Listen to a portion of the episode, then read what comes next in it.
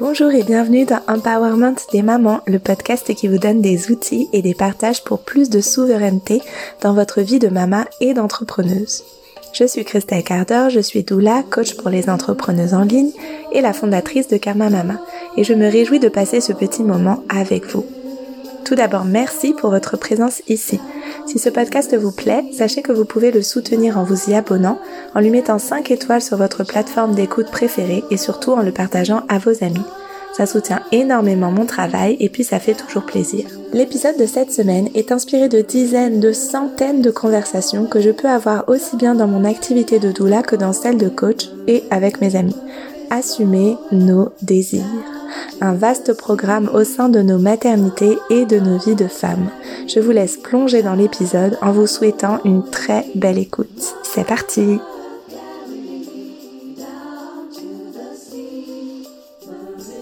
Hello hello, je me réjouis de vous retrouver pour la deuxième semaine consécutive de l'été. J'espère que vous passez un beau mois de juillet, que vous avez pu commencer à vous faire des petites sorties, à vous reposer, à profiter en famille avec les amis. Pour celles qui sont déjà dans un goût de vacances, nous ici, on a fait le choix pour juillet d'être à la fois en travail pour moi et Ben s'occupe beaucoup des enfants et moi je fais aussi pas mal de choses avec eux. Hier, on a passé une super journée. On est allé voir un spectacle, ensuite on a mangé chez des amis.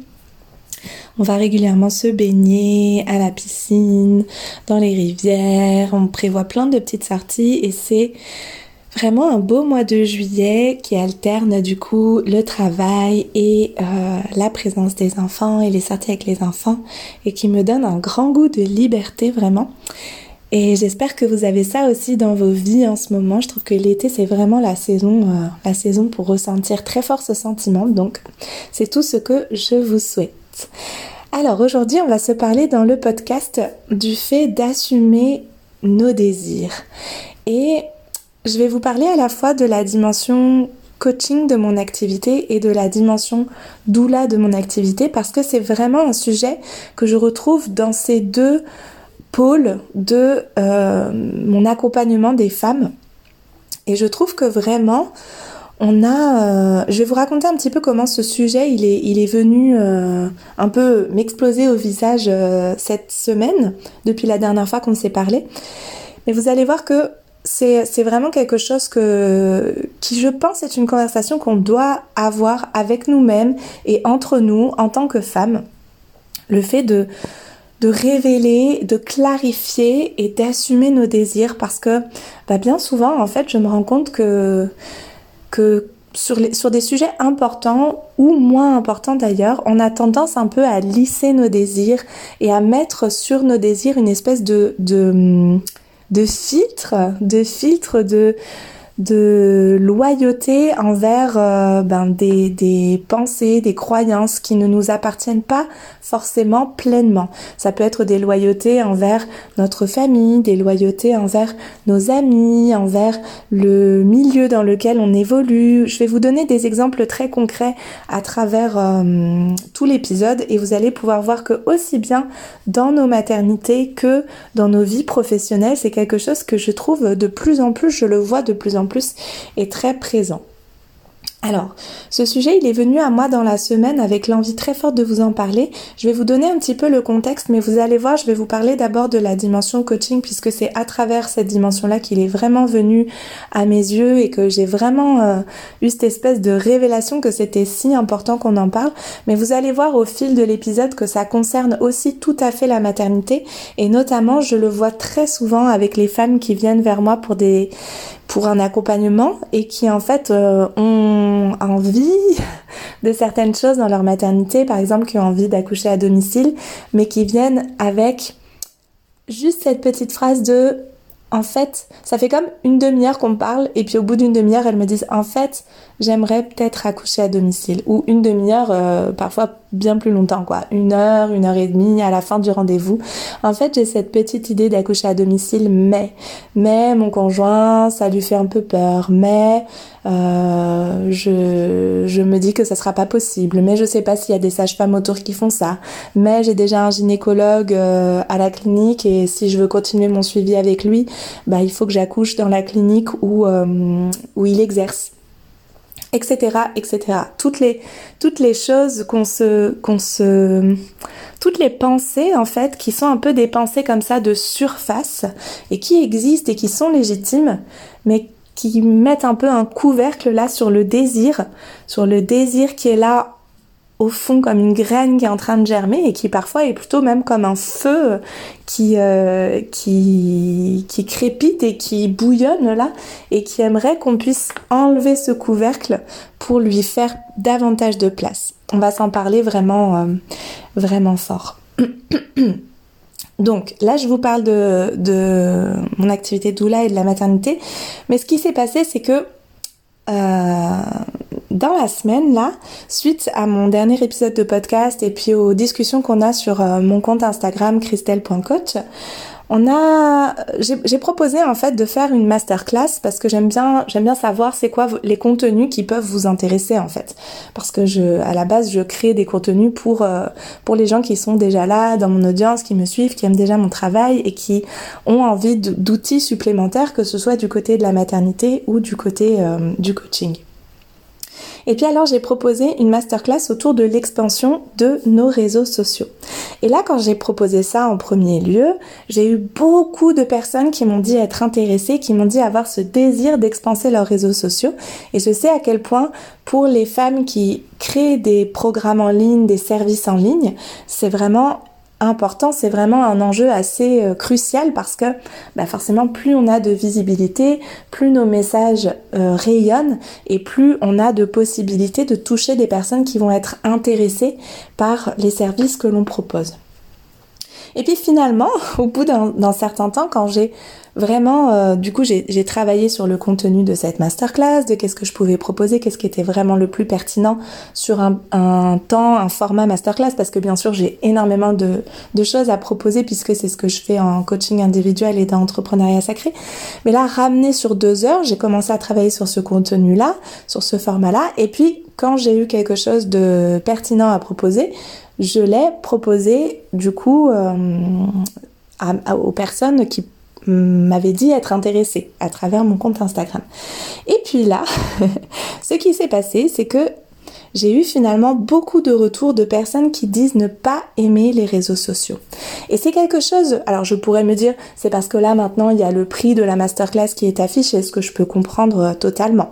Euh, c'est parce que finalement on se rend compte qu'on ne pourra pas être présente le jour là, etc. etc. Tout ça, je, voilà, je, je sais très bien que sur toutes les personnes qui m'ont dit être intéressées, il y en allait, il y allait en avoir qu'un petit pourcentage qui finalement euh, irait euh, dans ce format de masterclass, puis c'est totalement, totalement ok.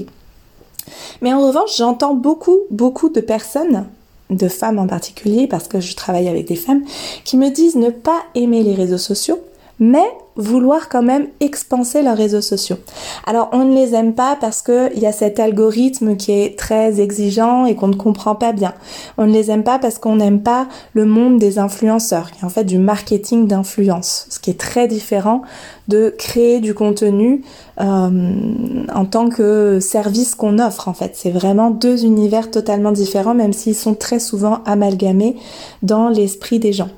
Donc on n'aime pas le marketing d'influence, on n'aime pas le milieu de l'influence. On trouve que créer du contenu si régulièrement c'est drainant. Voilà, on crée des posts et des posts et des posts et puis tous les deux jours, tous les trois jours, faut en refaire pour que euh, l'algorithme euh, distribue nos contenus. Et puis cette chose qui revient très souvent euh, en ce moment parce que c'est cette mode qui émerge sur Instagram de je veux pas faire des réels ou des je sais pas comment on dit en fait des reels, des des réels en dansant sur de la musique euh, stupide, quoi, en gros.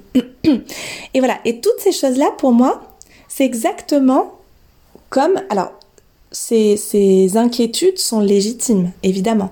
Mais elles sont aussi légitimes que quand une femme arrive vers moi et me dit je voudrais accoucher à domicile, mais ce que je vous ai déjà relaté. Pour moi, il y a comme un parallèle en fait entre ces deux choses. C'est-à-dire, j'ai un désir, mais je me raconte l'histoire que pour que ce désir soit...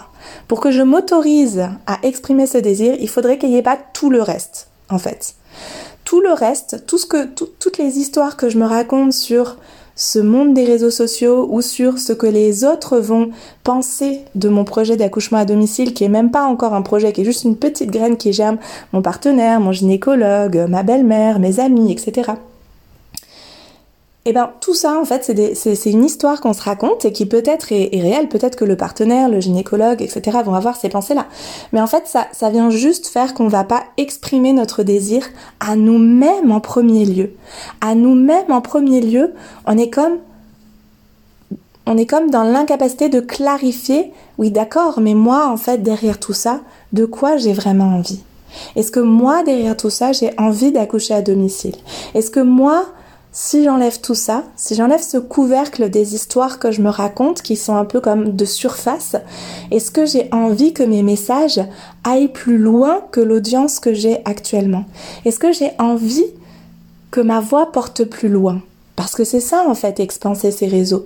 C'est pas simplement un chiffre sur le compte euh, Instagram quand les gens cliquent, c'est jusqu'où porte ma voix.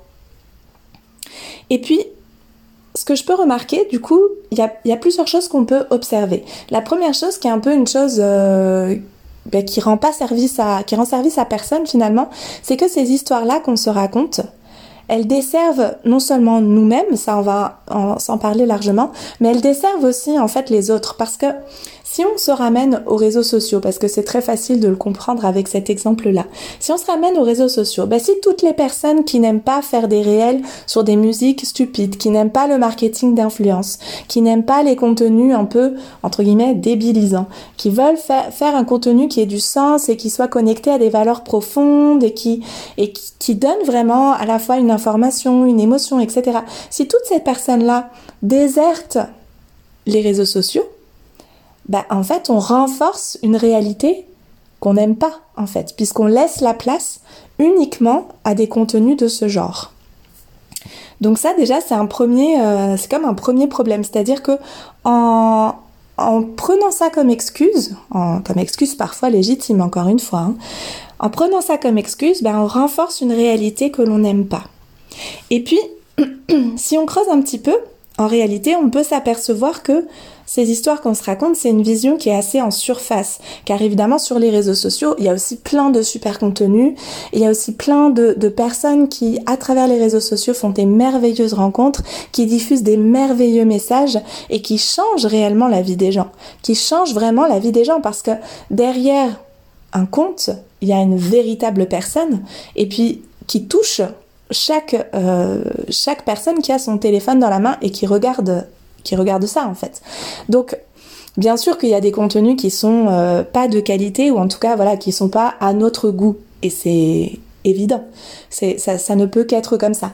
Mais il y a aussi des contenus qui, qui nous transforment vraiment, qui quand on les lit, quand on les voit, nous font ressentir des vraies émotions et nous font nous questionner et nous apprennent des choses, etc., etc.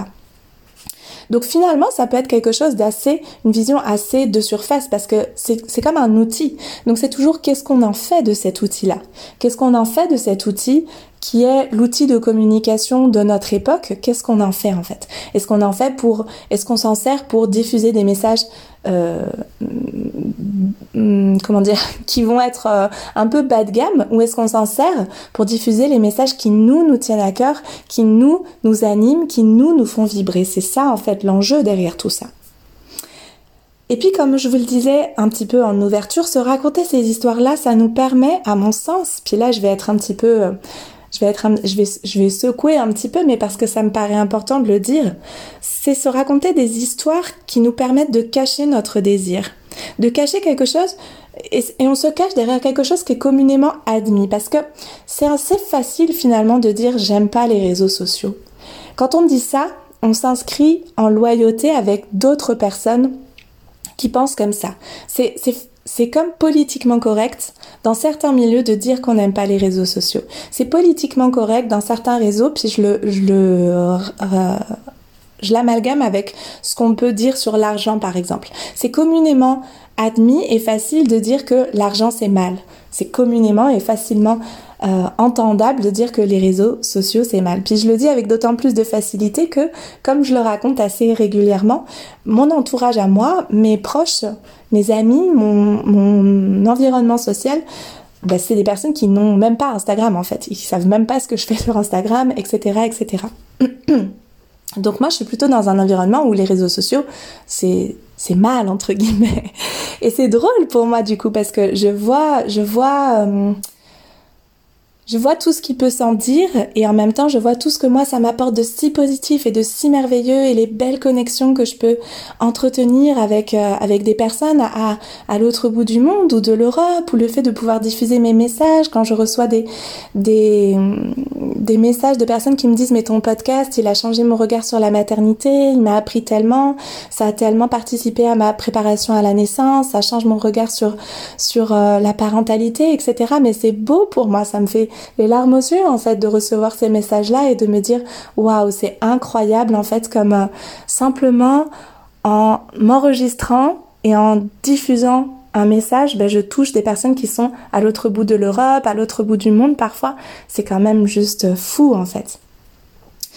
Donc quand on sort de cette espèce de politiquement correct de les réseaux sociaux c'est mal, de l'argent c'est mal, et ça peut être le même constat avec euh, avec des choses plus en lien avec la maternité. Par exemple, je me rappelle que quand j'ai sevré Milo, il avait 18 mois, et encore une fois, moi je suis dans un environnement assez, euh, puis en plus avec l'univers des doulas, assez euh, alternatif où l'allaitement long c'est plutôt la norme entre guillemets. Alors la norme en tout en sachant qu'on est un peu dans une bulle par rapport à ça, mais du coup comme, ben, j'étais comme dans une forme de déloyauté vis-à-vis de ma communauté proche de ne plus allaiter mon bébé, de faire un choix de sevrage. Puis là, vous voyez que du coup, c'est, c'est vraiment, euh, c'est vraiment, ben, faut être, clair avec nos désirs en fait. Faut être clair avec nos désirs. Puis vous allez voir que je vais vous donner un exemple très simple. C'est que quand on est dans cette euh, euh, bascule entre je voudrais expanser mes réseaux sociaux j'ai cette envie au fond de moi j'ai j'ai ce désir au fond de moi je sens que j'ai quelque chose à dire je sens que j'ai quelque chose à apporter au monde mais l'algorithme les influenceurs les réels avec des petites musiques euh, stupides bah en fait on est dans un désir ambivalent qui n'est pas clarifié l'exemple que je donne souvent par rapport à ces situations là pas forcément en lien avec les réseaux sociaux, mais en lien avec la vie en général. Dans Entrepreneuriat Sacré, on s'en parle pas mal. C'est ce désir ambivalent qui n'est pas clarifié. C'est comme si on allait au restaurant, puis qu'en fait on disait je voudrais des lasagnes véganes, mais peut-être une salade géante plutôt. Je sais pas. Et puis le serveur est là, ou la serveuse, puis attend, puis nous on est lasagne. Non, en fait, pas lasagne. Les lasagnes, c'est, du poison, c'est pas bon, euh, ça va me, ça va me ballonner. Euh, mais peut-être que quand même, je les veux. Mais non, en fait, je les veux pas. Ou je vais peut-être prendre la salade. Non, finalement, les lasagnes, c'est ce qui me fait le plus envie. En fait, quand on est dans un désir ambivalent qui n'est pas clarifié, bah, on est dans le statu quo. On est dans le statu quo et on est dans le non-choix. Et ça, ça peut nous amener, parce que le temps passe pendant ce temps-là, euh, ça peut nous amener à avoir des regrets, que ce soit sur nos choix de maternité, sur nos choix professionnels. C'est une façon finalement de rester là où on est, de ne pas prendre de décision, de ne pas prendre de risques d'une certaine manière de ne pas s'exposer au regard du monde, s'exposer au regard de nos proches, s'exposer au regard de notre compagnon en disant qu'en fait on voudrait peut-être quelque chose qui euh, qui n'est pas euh, qui n'est pas comment dire qui n'est pas la route toute tracée avec notre accouchement etc etc et ici, dans mon travail de doula comme de coaching, l'une des premières choses qu'on va faire, c'est de clarifier nos désirs pour pouvoir les assumer pleinement. C'est-à-dire que bien sûr que quand on veut, quand on a cette, ce petit désir qui commence à émerger, qu'on a cette sensation au fond de nous que ce qui serait bon pour nous, ce qui serait bon pour notre bébé, ce qui serait bon pour notre maternité, notre parentalité, c'est d'accoucher à domicile, bien sûr qu'il peut y avoir des obstacles, bien sûr que le partenaire peut avoir des doutes et c'est totalement légitime, bien sûr il va peut-être falloir euh, il faut faire quelque chose avec ça ensuite. Mais la première étape, c'est de le dire, c'est de, s'en parler, c'est de le clarifier. Et puis après, on va prendre une décision en prenant en compte ben, tout ce qui va se présenter à nos yeux. Mais si on garde juste le couvercle des histoires qu'on se raconte et qu'on n'ose même pas à nous-mêmes, puis aux autres, assumer ce qu'on veut vraiment, ben voilà, on, va passer peut-être à côté de quelque chose qui serait important pour nous, que ce soit dans nos choix d'accouchement, encore une fois, de maternage, de sevrage, etc. Et toutes ces choses-là, toutes ces choses qu'on voudrait, c'est-à-dire que parfois on est un peu dans cette attente de ben je voudrais bien que mes réseaux sociaux s'expansent ou je voudrais bien avoir plus d'argent ou je voudrais bien vivre ma maternité de cette façon-là, de cette façon-là. On le voit chez les autres, ça nous crée de l'envie, ça, ça allume quelque chose en nous, dans notre désir mais on attend, on est un peu comme dans l'attente que ça finisse par nous arriver en fait. Puis on fait peut-être quelques actions, mais on regarde peut-être euh, sur internet est-ce qu'il y a une sage-femme proche de chez nous, ou on regarde peut-être euh, comment fonctionne l'algorithme d'Instagram sur euh, un moteur de recherche, des choses comme ça. Mais en fait, ce qu'il faut comprendre, c'est que quand on fait des choix qui sont un peu à contre-courant, qui s'inscrivent dans quelque chose qui n'est pas politiquement correct aux yeux soit de la société, soit de notre entourage, quand on va à contre-courant des loyautés dans lesquelles on s'inscrit habituellement, bah, en fait les choses qui allument notre désir, elles n'arrivent pas ou elles arrivent rarement par hasard.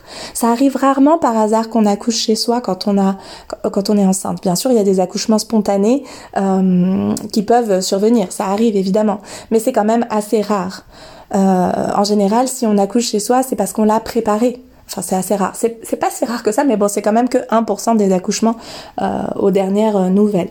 C'est assez rare que on ait d'un coup nos réseaux sociaux qui euh, s'expansent sans qu'on l'ait voulu. Ça nous arrive rarement par hasard. Ça arrive rarement par hasard qu'on obtienne une grosse somme d'argent qui va changer notre vie pour que ces choses-là arrivent, ou d'autres, ça arrive rarement qu'on sèvre, qu'on sèvre, oui, je sais pas comment ça se conjugue en fait, qu'on arrive à un sevrage à 18 mois de notre enfant euh, sans l'avoir euh, consciemment décidé en fait. Toutes ces choses-là, elles nous arrivent parce qu'on a d'abord dû clarifier notre désir, comprendre le fonctionnement de, de ce qu'on voulait, c'est-à-dire comprendre le fonctionnement de notre corps, de la physiologie, de, de qu'est-ce qui se passe, qu'est-ce qui va se passer pour nous si on accouche à domicile, comprendre le fonctionnement d'un algorithme, comprendre le fonctionnement de euh, comment je pourrais euh, expanser mes revenus, enfin voilà, comprendre le fonctionnement et puis ensuite se préparer pour ça et y travailler. Si on se ramène ça aux réseaux sociaux, il faut, il faut travailler en fait pour que notre compte s'expande. Il ne s'agit pas juste de d'avoir quelqu'un qui va dire euh, ça c'est quelque chose que, que je ressens parfois euh, chez des personnes que je peux accompagner en coaching et puis que moi j'ai vécu aussi. Mais maintenant ça fait longtemps que j'ai compris que ça se passe jamais comme ça. On peut parfois euh, avoir se dire euh, ok si telle personne partage mon post ça y est je, vais avoir 1000 euh, abonnés en plus. Mais ça se passe rarement comme ça voire jamais. Bien sûr ça bien sûr ça peut arriver. C'est les moments où il y a comme bam d'un coup une expansion. Mais derrière il y a tout le travail de fond qui a été fait pendant des semaines des mois parfois des années pour créer du contenu. Et que les gens quand ils arrivent sur notre compte ils voient toute cette tout cet espace qu'on a créé, tout ce contenu qu'on a créé. Et c'est ça qui leur donne envie de s'abonner. C'est pas le repartage. Si c'est repartagé vers un compte qui n'a aucun intérêt pour eux, ils vont pas s'abonner. Ils vont pas s'abonner, ils vont pas écouter l'épisode de podcast, ils vont pas lire le post jusqu'au bout, etc., etc. Et puis bien sûr, il y a des situations où eh ben, il y a une part de chance, il y a une part de s'en remettre à l'inconnu, puis il y a une part, alors pour l'accouchement à domicile par exemple, pas forcément, mais il y a une part de on va devoir peut-être recommencer plusieurs fois. Pour le sevrage par exemple, celles qui ont allaité au-delà des un an, ça veut bien que c'est pas ok, il faut clarifier vraiment son désir, je veux vraiment sevrer mon bébé parce que lui, souvent à 18 mois, il n'en a pas très envie. Je dois vraiment clarifier mon désir. Je dois comprendre comment je vais pouvoir sevrer mon bébé sans que ce soit trop brutal ni pour lui ni pour moi. Je vais préparer les choses un petit peu en amont. Je vais, je vais devoir, euh, c'est pas euh, un jour, euh, je me dis tiens, si je sevrais mon bébé et puis le lendemain, ok c'est bon, il est sevré. Et puis bah, on s'en remet à, il y a la personne en face de nous qui, notre bébé qui euh, a son propre rythme en fait dans ce sevrage, et il va falloir qu'on recommence. Il va y avoir des moments où on, s'est dit cette tétée là, je vais, euh, je vais la supprimer. Par exemple la tétée de, de, je sais pas, de 4 heures, de 16 heures, on va la supprimer. Euh, il va plutôt prendre un petit goûter et ça va bien se passer. Puis il y a des jours où ça va bien se passer, il y a des jours où il va falloir peut-être redonner un petit peu le sein. On fait des allers-retours comme ça parce que on est en train d'apprendre quelque chose, on est en train de, de, de, vivre cette transformation qu'est le sevrage euh, à, son, à, l'échelle de notre maternité. Quoi. Donc vous voyez que, en fait, si je vous raconte tout ça, c'est pour vous dire que si vous avez un désir qui n'est pas clarifié, étant donné que c'est la première, toute première étape d'un long processus finalement, ben en fait, il faut pas s'attendre à ce que ça finisse par vous arriver par hasard. Ça ne va pas arriver si vous ne le clarifiez pas. Parce que avant de pouvoir euh, tester, expérimenter, explorer, il faut se préparer pour ça, il faut comprendre le fonctionnement et, et pour entamer toute cette démarche-là, il faut clarifier son désir, il faut l'assumer. Et pourquoi c'est si important de clarifier nos désirs et de les assumer, c'est parce que nos désirs, ils ne sont pas là pour rien. Ils disent quelque chose de nous. Ils disent quelque chose de la façon dont on veut impacter le monde. Ils disent quelque chose de nos besoins profonds. Peut-être que, en tout cas moi, euh, quand j'ai, pour euh, continuer avec le sevrage, quand j'ai décidé de sevrer Milo, c'était parce que j'étais au bord de l'épuisement. Euh, enfin, j'étais, je dis j'étais au bord, j'étais à fond dans l'épuisement. Puis c'était comme, là, c'était, c'était ma survie en fait qui, qui, qui, qui faisait que je devais sevrer mon bébé quoi, au bout d'un moment. Et puis toutes les histoires de sevrage ne sont pas comme celle-ci. Quand j'ai décidé d'accoucher à domicile pour mon premier puis pour mon second garçon, euh, ça disait quelque chose de la façon dont je voulais vivre cet euh, événement, dont je voulais entrer dans ma maternité, dont je voulais que mes enfants entrent dans, dans la vie, dans leur incarnation. Et tout ça, ça dit quelque chose sur notre vision de la vie. Quand on veut expanser ces réseaux sociaux, ça dit quelque chose non pas de notre avidité de, de, et de notre ego, ça peut aussi dire quelque chose dans ce sens-là. Mais si les messages qu'on diffuse, c'est des messages qui nous tiennent à cœur, qui sont profonds, qui vont changer quelque chose dans la vie des gens, qui vont apporter de la valeur dans la vie des gens, qui vont les faire se sentir mieux, ça dit quelque chose de notre envie d'être au service des autres, de mettre notre expérience, nos savoirs au service de, des personnes qui vont nous lire. C'est on veut on veut rayonner, faire rayonner quelque chose qui est important à nos yeux, qui a de la valeur à nos yeux. Et comme ça a de la valeur à nos yeux, on a envie que le plus grand nombre en bénéficie, en profite et tombe dessus. Puis c'est comme une étape encore parce qu'on peut se dire facilement oui, mais tout ça c'est pour l'argent, etc. Mais il faut bien se rendre compte qu'il y a une énorme différence entre avoir un gros compte, avoir une visibilité sur les réseaux sociaux et que cette visibilité-là, ce, nombre de personnes qui suivent euh, un compte, ça rapporte de l'argent. c'est vraiment deux choses différentes. Vraiment, vraiment, vraiment. Et du coup, il y a plein de gens qui ont des gros réseaux, des gros comptes, des gros réseaux sociaux mais qui, qui, qui, je veux dire, euh, si ça leur apporte 300 euros à la fin du mois, c'est le bout du monde, quoi.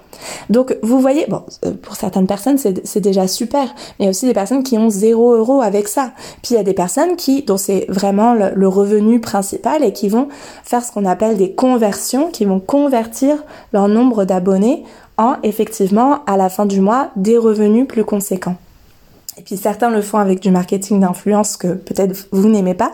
Certains le font avec leur propre contenu à eux, qui est ce qu'ils ont créé, comme ce que moi je fais, qui sont les contenus que j'ai créés avec mon expérience, mes savoirs, mes propres formations, etc., etc. Ce qui est encore deux univers totalement différents. Pour revenir à ce qu'on disait,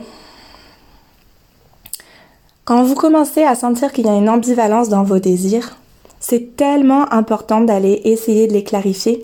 Et à partir du moment où vous essayez de les clarifier, c'est ok qu'un choix soit l'un ou l'autre.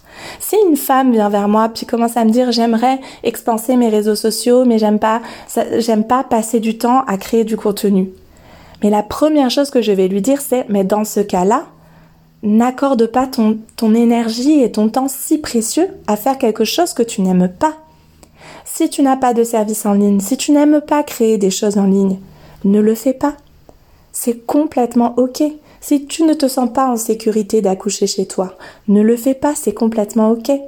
Mais à l'inverse, si tu as ce désir-là, si tu as ce désir d'accoucher chez toi, si tu as ce désir d'allaiter longuement ton bébé ou de le sevrer, si tu as ce désir qui dépasse, qui dépasse les petites loyautés légitimes mais qui sont un couvercle sur nos désirs, si ton désir à toi, il est vraiment là, il est vraiment présent, que quand tu le regardes, quand tu l'observes, il prend un sens important à tes yeux, alors dans ce cas-là, il va falloir que tu te connectes à ton désir, il va falloir que tu commences à l'assumer, que tu commences à l'incarner parce que en te connectant à ton désir, en l'incarnant, tu vas avoir le courage d'aller au-delà de ces petites loyautés.